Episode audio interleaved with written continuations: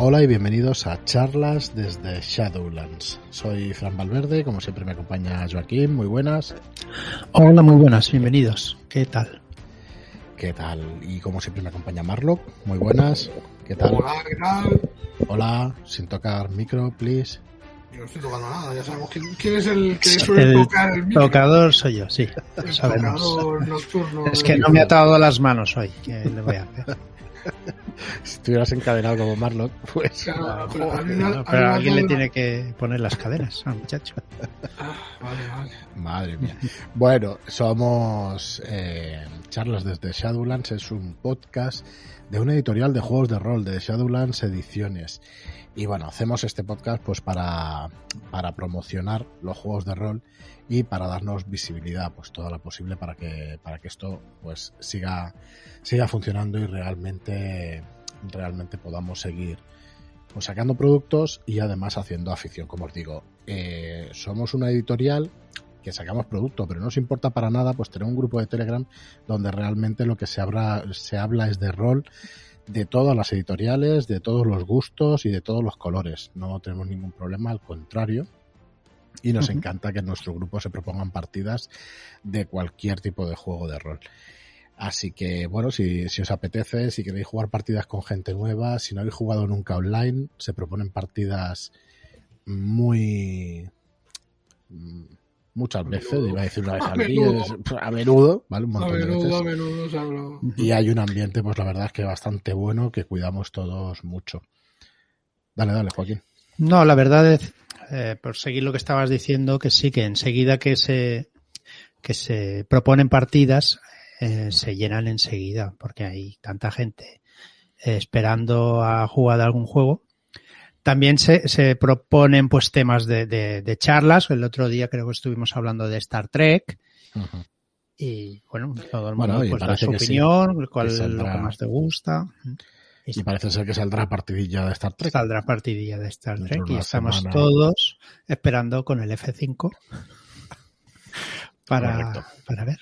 Así que si os gusta, pues eso, cualquier tipo de juego de rol, pues ahí estamos, pues jugando partidas y, y ay, eh, compartiendo afición con un montón de gente, pues que es igual que, que nosotros en ese aspecto.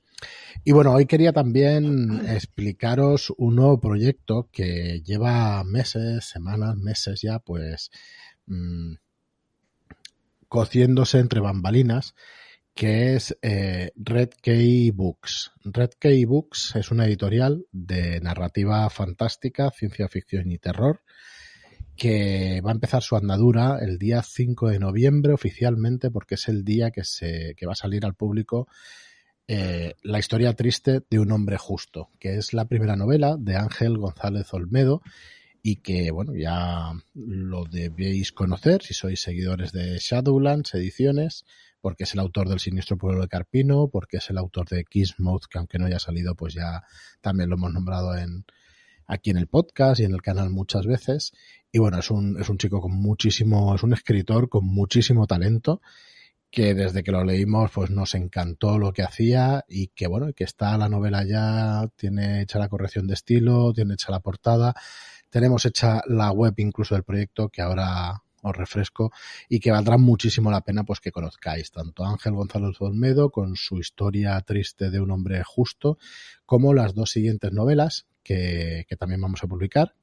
Otra de ellas es El demonio de Próspero, que es de KJ Parker, un seudónimo de Tom Holt, de un, de un escritor de bastante éxito ya internacional y que traemos por primera vez ese, esa novela, ese relato en castellano aquí en España y que son, decía relato porque son 96 páginas en inglés, más o menos serán entre 98, 100 y algo en castellano y bueno, está muy, muy, muy interesante. Y luego la tercera novela que ya tenemos programada es de Ricard Ibáñez, que es eh, El llanto del quezal. Es una novela histórica, esta se sale un poquito del guion, pero como todos sabréis, pues es Ricard Ibáñez y en esta casa Ricardo Ibáñez puede escribir lo que quiera, que nosotros se lo editamos. ¿Vale? Ya, perdonad que hable con tanta confianza, pero es que es verdad que, supongo que todos los que nos escucháis este podcast pues conocéis a Ricardo Ibáñez, el creador de Aquelarre y el primer juego patrio de rol. y eso, la verdad es que está escrita con una prosa muy ágil, muy cómoda y muy directa y, y bueno, está muy bien también la novela. Así que bueno, este proyecto editorial, pues como os digo, sale el 5 de noviembre, pero ya tenéis toda la información en redkeybooks.com. Eh, lo iremos diciendo aquí en el podcast, las novedades y todo eso, y nos podéis seguir en esa web, redkeybooks.com, y también podéis seguir a Ángel González Olmedo en su web, angelgonzalezolmedo.com. Eh, Ángel escribe una newsletter los miércoles a las cinco y media y los viernes a las cinco y media y vamos, son, son pequeñas perlas de escritura.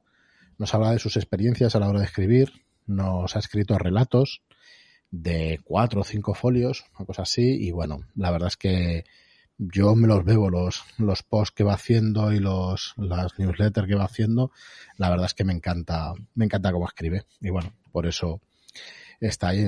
Eh, vosotros creo que también habéis tenido la oportunidad de leer sus relatos y, bueno, la verdad es que tiene un talento brutal, brutal. Así que bueno, el que quiera que le guste la narrativa fantástica, la ciencia ficción, el terror y, bueno, esos son los tres primeros libros. Eh, iremos publicando más, pero a los que les guste, pues ahí lo tenéis en redkeybooks.com. Pues veréis toda la información. También nació un podcast hace un mes, un par de meses, que es Redkey Podcast sobre literatura y narrativa de, de fantasía, de ciencia ficción y de terror, donde pues estamos haciendo un repaso a autores y a, todo tipo de temas de género. Eh, también hemos traído invitados, el Caballero del Árbol Sonriente, Daniel Garrido, por ejemplo, que nos ha hablado de la de Erickson, de la de su saga de Malaz. Nos ha hablado también Frank Gómez sobre Sanderson, sobre Brandon Sanderson. Ha venido el propio Ángel González Olmedo hablándonos de Sauron, el Señor de los Anillos. Y de hecho hoy ha salido el primer podcast donde explicamos eh, la historia triste de un hombre justo, donde él explica en una horita un poco el resumen y unos cuantos conceptos de la novela. Eh, no se ha acabado ni mucho menos, iremos una vez al mes, nos visitará, nos visitará Ángel para que conozcáis el proyecto. Y bueno, la verdad es que muy ilusionados y cuando empiezas a escuchar cuál es el trasfondo, de dónde viene todo lo que lees en la novela, qué quiere decir cada cosa, porque bueno, la novela está ambientada en un mundo de fantasía, pero es reconocible. Y cuando la lees, quizá no lo pilles del todo, o, si lees muy rápido, o si no te das cuenta porque estás metido en, absorto en el relato, pero él nos explica eh, dónde está ubicada y qué conceptos tiene, ¿no? La magia, que está muy bien. La verdad es que está, yo creo que original incluso, que en estos tiempos ya hay mucho decir, con todo lo que hay. Así que bueno, nada más. redkeybooks.com, pues mucha ilusión de un nuevo proyecto y poquito a poquito, pues ir sacando cosas. El 5 de noviembre, la historia triste de un hombre justo. Para el año que viene, para el primer trimestre, El demonio de Próspero, de KJ Parker y El llanto del Quetzal, de Ricardo Ibáñez. Así que bueno, al que le interese, al que lea, pues vamos, invitado está a que se una al proyecto. Y bueno, ¿qué más, Joaquín? Vamos con el podcast de hoy, ¿no? Que, bueno, que cambiar el chip eh, cuesta un poquillo. Cambiamos el chip, sí. Vamos a seguir con la llamada. La llamada de Seguimos con la llamada de Cthulhu, la séptima edición, y seguimos. Hoy le vamos a dar a los hechizos de llamada, expulsión de un dios. Vale. Vale, estos hechizos eh, como su nombre indica, pues son para llamar a un dios o un primigenio y que se presente ante nosotros. ¿Vale? Eh, hay que estar un poco loco, un poco ido, porque realmente es un hechizo muy peligroso. ¿Vale? Solo un sacerdote de una secta o alguien que esté realmente desesperado puede, puede llevar a cabo pues una llamada a una deidad de los mitos. ¿Vale? Decir que existiría un, un hechizo para cada dios de los mitos, ¿vale? Cada uno pues tiene su propio hechizo. Em, vale. El hechizo, el hechicero actuará como foco de para todo el grupo, porque es un ritual en grupal, dijéramos, ¿no? En conjunto. En conjunto. Entonces, ¿cómo funciona esto? Pues cada presente, cada personaje que esté en, el ritual gastará un punto de magia. En el caso que conozcan el conjuro, que sería el caso del hechicero, más los demás si lo conocen o no, pueden añadir más puntos de magia. Todos los puntos que estén invertidos en, en el ritual será la probabilidad para que surga, para que surta efecto expresado en, en, porcentaje, ¿vale? Entonces, ¿qué pasa? Se deberá entonar un cántico durante tantos minutos como puntos invertidos. ¿Vale? O sea, si tenemos 80%, pues tenemos que estar 80 minutitos cantando. Vale. Eh, hay una pega que si sacamos un 100, pues se pierde, aunque tengamos el porcentaje de 100. ¿Vale? Eso se entiende, ¿no? Uh-huh. Sí, y los puntos, y los puntos, sí, es una pifia. Y los puntos, pues, aunque nos los hayamos gastado y no lo consigamos, se perderán. El único que pierde cordura, en principio, es el hechicero. Perderá un, un dado de 10 puntos de cordura cuando se, se ejecute el, el, el hechizo. Bueno, aparte, si se manifiesta alguna deidad pues perderán cordura todos los demás si ven al, al dios o al primigénito, que realmente, pues, por norma general, hace perder cordura. Bien. Eh, el guardián deberá representar la situación creando alguna motivación para el comportamiento de la deidad, ¿vale? Por norma general, pues al llegar la deidad a la tierra, pues querrá quedarse y suele llegar hambrienta. Pues el guardián deberá intentar que esto se note, ¿no? El cómo, pues los guardianes estáis hechos de otra pasta y lo sabéis. Bueno, yo por, por, por decir algo que nos han comentado muchos de ellos, cuando hemos hablado, hemos tenido charlas y tal, normalmente se coge a un PNJ y se le arranca la cabeza de la manera más, más bruta posible para que el resto sepa mm, a qué atenerse. Claro, claro. Hombre, claro, es, es, es, importante saber algo. que... de coña, pero es así, es así. No, no. Lo hablábamos y, y, bueno, para eso están, ¿no? Es... Que, el escenario, Exacto. los PNJs y todo uh -huh. eso, para decir sin palabras que el bicho pues puede arrancarte medio cuerpo de un bocado y que mucho cuidado con lo que hagas. Ni caso, si tenéis que arrancar la cabeza a algún jugador, jugador, ¿eh? Algún personaje, quizá algún personaje jugador real. personaje quizá mejor. Bueno. bueno, venga, vamos a dejarlo en personaje, sí. no pasa nada. Vale. Vale.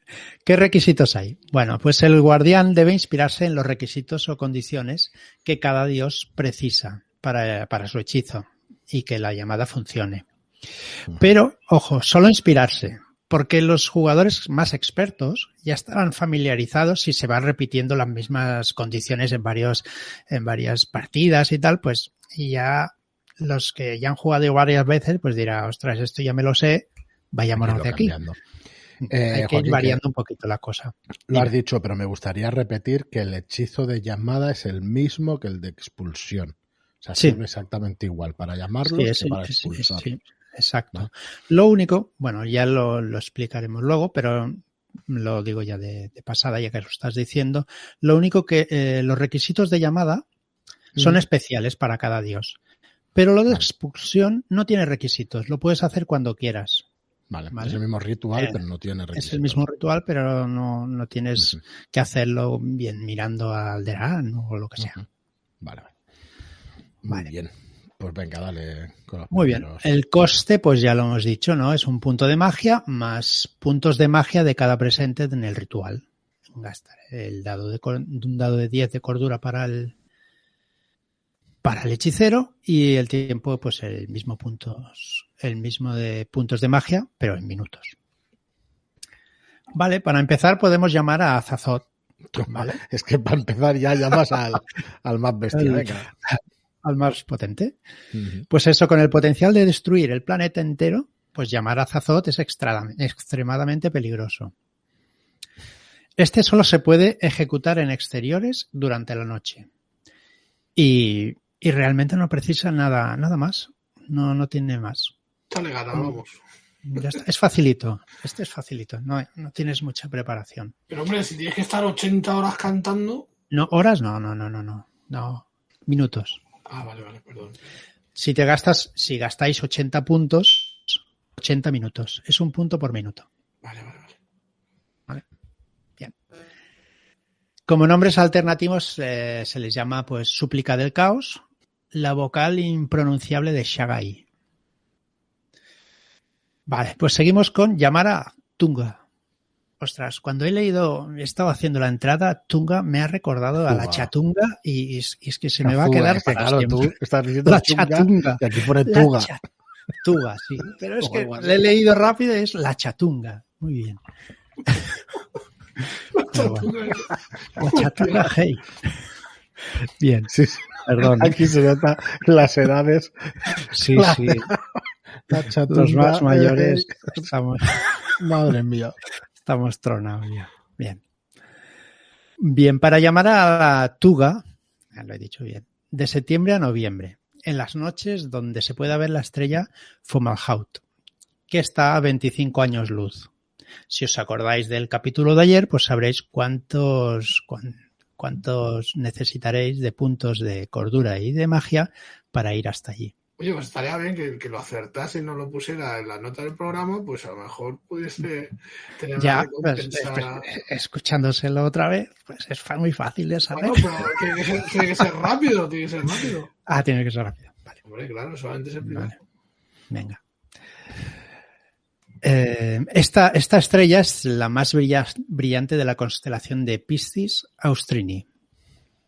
¿Vale? Tuga cobrará forma con la explosión de una llama sostenida por el hechicero. Esta la moverá siguiendo una serie de patrones mientras entona el hechizo. Esto ya lo veremos, pero no sé si este, este dios que genera gasto de pérdida de cordura, porque claro, una llama pues tampoco es demasiado tenebroso, ¿no? Vale, nombres alternativos tenemos evocación del ardiente, perdición abrasadora y el acuerdo de Fomalhaut. Eh, decir una cosa, que como estamos repasando hechizos, repasando grimorios, pero no sabemos lo que hace cada dios, pues parece una Claro. cosa muy ligera, pero cuando Sí, lleguemos a los claro. bichitos y digamos lo que hacen, porque aquí hay algunos bichos con constitu- constitución a 400, con fuerza a 600 y cosas así. Entonces, Sí, claro. con 100 puntos de daño, cosas, 100 Por eso- dados de puntos de golpe, de puntos de daño, cositas así. Sí, sí. Un poco brutas. No sé si 100, pero 40 o 50 me parece que sí tiene Tulu. O sea que. No Sí, sé sí, si por eso, por eso Si te pones la armadura, igual. al principio es lo que hemos dicho, es que llamar a un dios, pues es realmente peligrosísimo, mm, como que no vas a salir de ahí. Pero bueno, Bueno, para que se sea consciente, ¿no? Que estamos aquí repasando cositas y tal, pero claro, los, los primigenios y los dioses exteriores y todos los, los monstruos de la llamada, pues son peligrosísimos. Bueno, siguiente. Vale. llamar a Hastur. Venga, necesitaremos nueve bloques de piedra de al menos nueve metros cúbicos, ¿vale? Dispuestos en forma de V. Eh, el libro nos dice que esto ya es indicio de actividad sectaria, Claro. ¿vale? normal. La forma de V, pues ya es indicio de eso. Encantar los monolitos con cinco puntos de poder podremos añadir 30% de probabilidad para ejecutar el hechizo con éxito, para convocar a atar a un Biaki. Eh, los Biakis que estén presentes aumentará la probabilidad un 10% cada uno. ¿Qué necesitaremos? Pues que las noches donde la estrella aldearán, aldebarán a 65 años luz en la constelación de Tauro sea visible de octubre a marzo. Hay que hacerlo de octubre a marzo. Sí, cuando la estrella Aldebarán esté ahí en todo lo alto. Sí, sí. Vale. Eh, nombres alternativos, pues la súplica amarilla. Hay nombres que son más bonitos que otros, ¿eh? También os lo digo. Llamar a Itaqua. Eh, se debe ejecutar el hechizo encima de un montículo de nieve de unos 3 metros de altura. Las leyendas dicen que, solo en regiones más septentrionales, donde las temperaturas son más bajas, se puede hacer este hechizo, aunque se conjetura que en las montañas más elevadas también se puede hacer, en el polo sur. ¿vale? Eh, este primigenio solo se va a percibir de forma de torbellino o viento helado. Como nombres alternativos son los siete juramentos del viento del norte o invocar al dios del hielo. Decir que los nombres también nos los podemos inventar un poco, ¿eh? porque hay algunos que no me acaban de convencer. No, no. Bien. Eh, llamar a Nio- Niocta. Es que siempre Bien. ponen las Gs en sitios un poco raros. No sé. O sea, que no. Vale. Y es que, ¿sabes qué pasa? Que después tenemos quejas de cómo lo pronunciamos. Y hay otra cosa. No, no, no pasa Y- nada. Venga. Si esto nadie sabe cómo se pronuncia, ya lo sabéis. No, hombre, eso ya está. Está clarísimo. Venga, el ritual Bueno, se debe per- llevar a eh, cabo. perdona, Joaquín, sí que hay en el libro de la llamada un cuadro donde dicen cómo pronunciarlo según Edge, según la, la editorial. ¿eh? Sí. Nos da las, sí, sí, nos pone el acento y tal en cada, en cada una de las Sí, sílabas y tal que tiene Pero que yo lo he escuchado de gente que se ha, que se ha quejado, entre comillas, ¿eh? Y decir cómo se pronunciaba y decir, pues no Sí, sí, sigues el libro. Totalmente, Claro. totalmente. Pero bueno. No, O pero que lo sepáis, que en el libro sí que hay Sí, una manera de pronunciarlo. Que está guay eso, por lo menos. Que se hayan preocupado de cosas así. Vale, pues el llamar a Niocta, el ritual se debe llevar a cabo en la boca de una gran caverna.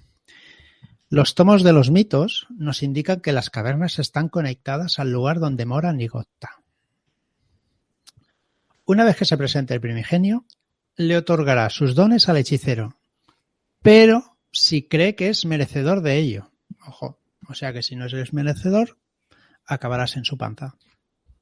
Está claro. Nombres alternativos. Súplica al señor oscuro, oscuro mediante el lamento riguroso. Invocar el favor de aquel que mora bajo tierra. Seguimos con llamar a Subniguraz. Bueno, este ya lo conocemos, ¿no? Es preciso un altar de piedra consagrado para tal efecto, instalado en una zona silvestre y húmeda, a cielo descubierto y en una noche de luna nueva. Creo que este ya lo teníamos más o menos. Eh, pues cada llamada a la diosa oscura requiere sangre fresca para consagrar el altar.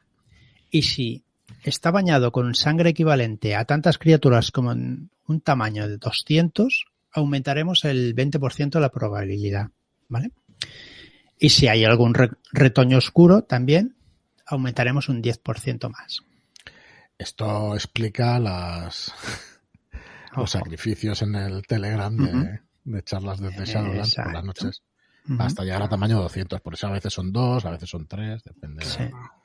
Llevamos una- unos días que no está que, que No, estamos subiendo. haciendo nada. De hecho, Pero yo, mira, es una cosa que me gustaría explicar, no es magia ni nada por el estilo, es que en los programas cuando lo decimos, no todo el mundo escucha los mismos programas y al final la gente que viene nueva pues se va apuntando y es tan sencillo como eso. Entonces, si estamos hablando de, de cómo incorporar gente a la afición, pues bueno, la gente cuando te escucha pues tiene ganas de, de entrar en la afición, no tiene más secreto que ese. Pero bueno, el, el secreto es ser tan constante, ser- bueno, hay quien diría pesados. así que, así que Bueno, a ver, eh, decir que hay mucha gente que entra luego en el grupo y nos da las gracias por explicar estas cosas que a veces nosotros nos parecen un poco sí. mm, pesadas o nos parecen sí y, y realmente interesan. Sí, sí, aunque seamos pocos, sí que hay gente que le interesa y tanto. Vale, pues tenemos el último ya, ¿no? Uno de los dioses también. Sí, llamar a Yog-Sothoth. Bien. Vale, este ya es el más complicado, ¿vale? Para invocar a Yog-Sothoth necesitamos una torre de piedra construida para tal efecto, en campo abierto y cuando tengamos cielo despejado, ¿vale? Tiene que ser de al menos de 10 metros de altura. Cada vez que se intente invocar a- al dios, se debe ejecutar un sacrificio humano como ofrenda. También tal ofrenda puede ser una insinuación, como señalar un pueblo y decir que el dios escoja, a su víctima, ¿vale? Como hacerlo así, escondidas. Si encantamos la torre, pues reduciremos eh, los puntos de magia necesarios a- con un ratio de un punto de poder por un, un, un punto de tanto por ciento de probabilidad, ¿vale? Eh, como nombres alternativos, la canción prohibida de llave y la canalización de Jack Keith. Thick, ¿verdad? Vale, y por último ya expulsar a un dios y os lo explico. Existe la posibilidad de expulsar a un dios que se niega a dejar la tierra. Eh, lo mismo que los, que los hechizos de los dioses, cada uno tiene su hechizo correspondiente, porque en, en definitiva es el mismo, ¿no? Pero necesitas el, el hechizo del dios, conocer el, hechizo del dios para sacar a ese dios. No es uno estándar. Eh, primero hay que invertir un punto de magia por cada 25 puntos de poder que posea la deidad.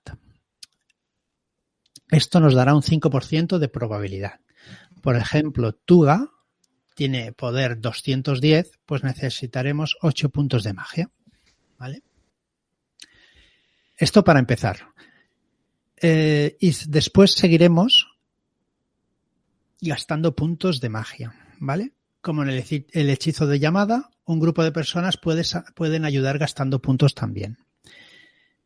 Y, y lo dicho, contrariamente al, al, hechizo de la llamada, las condiciones especiales para la expulsión no son. No necesitas nada especial. Puedes hacerlo en cualquier sitio y que supongo que debes ver al dios. Eso no nos lo dice, pero en principio no debe haber problema. Muy bien. Sí, solo lo único que necesitarás es gastar un puñado de puntos y, y tirar el dado y que salga bien. Nada más. Eh, el último, bueno, gracias Joaquín, que es un buen repaso no. a todo esto. El último de llamar a Yosozot.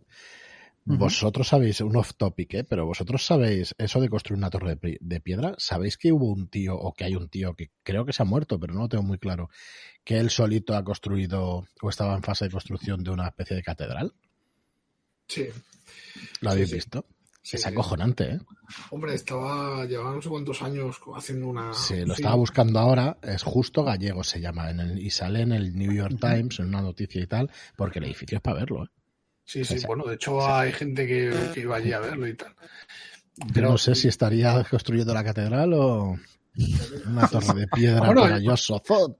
Aquí en Ibiza Pero hay brutal, un... eh, brutal. Aquí en Ibiza hay, bueno, eh, vivía o vive, no sé si sigue aquí, el dueño del Circo del Sol. ¿No? Este hombre sí. le dio el venazo y, y, plantó en una zona de costa, que donde no se puede hacer no nada, no está cuidado, no, no, se puede hacer nada, pues plantó allí, no sé, son nueve monolitos o doce, doce monolitos, Uy. con un monolito en el centro o sea, que miden, no, no, sé, pues como 5 o 6 metros, los monolitos de piedra y de ancho, o sea, son una barbaridad, lo podéis buscar por internet porque es que, uh -huh. bueno, fue, eh, coron el, hay un monolito central que está, es más alto que los demás, coronado con una, o sea, con un baño como de oro, y, y eso es un, bueno, eh, representa un reloj solar o una movida así, ¿sabes? Pero bueno, que, que está ubicado en un sitio que se supone que tiene historias, ¿no? Hay historias acerca de, no sé, influencias magnéticas y movidas. Círculos y, druídricos. Sí, sí, cosas, cosas así. Hay historias para... Telúricas de poder. Ay, ay, ay, pues, pues eso, que, que, aquí también han intentado invocar a alguien y, y nos han traído a Pocholo. Ya has salido tú. ya apareció Pocholo, tío. Bueno, con este final tan espectacular, acabamos, acabamos, el podcast de hoy. Disculpad, yo creo que llevamos, como llevamos dos programas grabando tarde por la noche, pues igual eso tiene algo que ver. Ya, y, y, estando ya aquí, ¿sabes? Que, también. igual eso tiene algo que ver también. Así que nada, eh, muchas gracias a todos por escucharnos. Recordad de este nuevo proyecto, el Red Key Books. Eh, decir que aunque nos hayamos embarcado a esto, nosotros no hemos cambiado los planes para la publicación de, de juegos de rol ni de aventuras. Es una cosa paralela que esperamos que vaya bien y que vaya pues funcionando al mismo tiempo que, que Shadowlands. Así que nada, si os queréis acercar en redkeybooks.com iremos eh, recordándolo en posteriores programas y a todos los que nos escucháis, si os gusta el contenido y queréis echarnos una mano, lo mejor que podéis hacer por nosotros es eh, compartir esto en redes sociales. Un saludo para Zanir, que el otro día me lo recordaba en una partida. Me dice, y compartid esta partida en redes sociales. Y el tío se reía. Así que un saludo para él y nada, muchas gracias por escucharnos y hasta el próximo programa. Muchas gracias y hasta la próxima. Adiós.